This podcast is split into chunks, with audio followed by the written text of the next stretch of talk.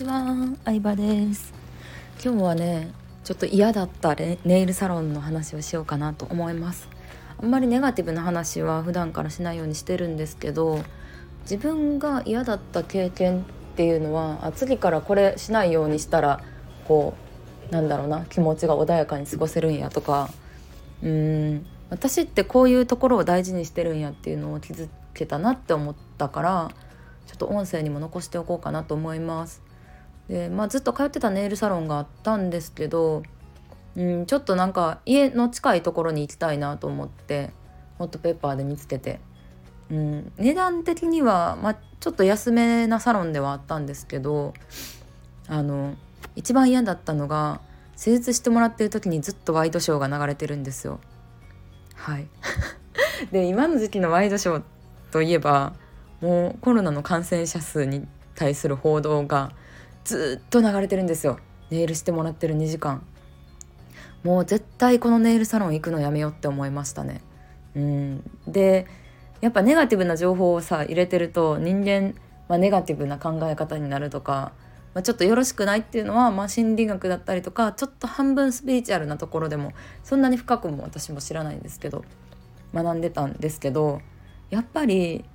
うん結構微妙だったんですよねスキル技術的にも。なんか甘皮処理をされる時にすごい爪をぐいぐい押し上げられて痛かったりとか塗り方もやっぱり結構雑でまあそれはあのね価格的に安いからっていうのもあるかもしれないんですけど今まで行ったネイルサロンで一番仕上がりがやばかったのであこういうところもあるんやなっていうのはちょっと勉強になりましたね。うん、でやっぱワイドショーが流れてるこう環境でも気にしないお客さんが、まあ、安いからいいやって感じで来てるお客さんが集まってると思うのでネイリストさんとの話題も、まあ、隣から聞こえてくるんですけどね。話題も暗いんですよこれまた、まあ、旦那さんの愚痴とか会社の愚痴とかを久しぶりに聞いたなと思って普段の日常ではそういう会話が入っまあそういうなんだろうな会話入ってこないように結構意識してるしカフェで一人ご飯とかする時もずっとイヤホンして自分の最高の環境を作るようにしてるのでなんか愚痴を本当に久しぶりに聞いたって感覚だったんですけどもう絶対行かないって思いましたね。うん。そうですね。まあ誰にだってね愚痴を言いたくなる。それは月1回のねネイルで愚痴を言うのがもう兼ねて来てはるんかもしれないですけどまあそれは別にあの自由なのでまあ、そういうサロンもあるんやなっていうのと、まあ、私は次からは絶対行かないっていう感じですね。なのでうんまああのそうですね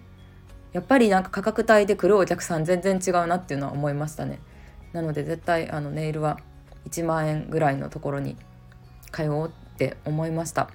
うん、まあ丁寧なんでねその分あのネイリストさんも、まあ、余裕があるというか結構ねあのうん、こだわりたい人がその価格帯になるとこだわりたい人が多いなとも思うし、うん、そうですね。会話の中身とかも全然違うなと思いますね。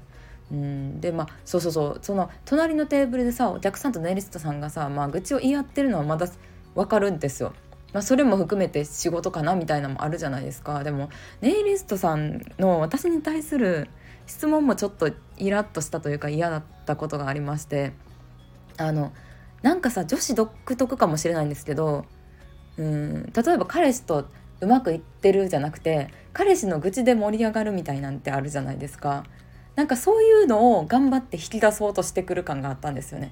うん、旦那さんに対してなんかムカつくこととかないんですか？とか旦那さんと喧嘩したりしないんですか？とかその聞き方自体がまずネガティブを引き出そうとしてるのもなんか気分悪いなみたいな。えなでも本当に私特にないんでえ特にないですねみたいな話あそうなんですねってなんかちょっと残念そうにしてる感があって。うんなんかどうせやったらポジティブなことで盛り上がりたいじゃないですか、まあ、悩んでるにしてもどうやったらこうなんか夫婦仲良くなるんやろうみたいなポジティブな方に行きたいのにもう本当に多分ワイドショーを流してるのがダメなんだと私は思ってるんですけどね。うん、それがなんかネガティブ思考になもうだって毎日聞いてるわけですからねサロンの方は。って勝手に思ってるだけですけど別にそれでもそれをあの絶対言わないじゃないですか本人には言うことはないので、まあ、ただねこのスタイフで話してるだけなんですけど、まあ、私はそのサロンにはもう絶対行かないこれからは私は選ばないっていうだけできっとそのいう需要はあるんだと思うのでそういうのを求めてる人は全然いると思うのでっていう話でした。うんまあ、ネイルサロン一つにしてもね、まあ、ビジネスで、うん、ある程度成長したりとかいろんなことを知るとやっぱいろんなことをね思っちゃう時はありますね。はいということで、まあ、無意識情報であっても私はネガティブ情報をね入れたくないっていうのが結構優先順位として高いんだなと思った出来事でした。今日も聞いてくれてありがとうございました。バイバイ。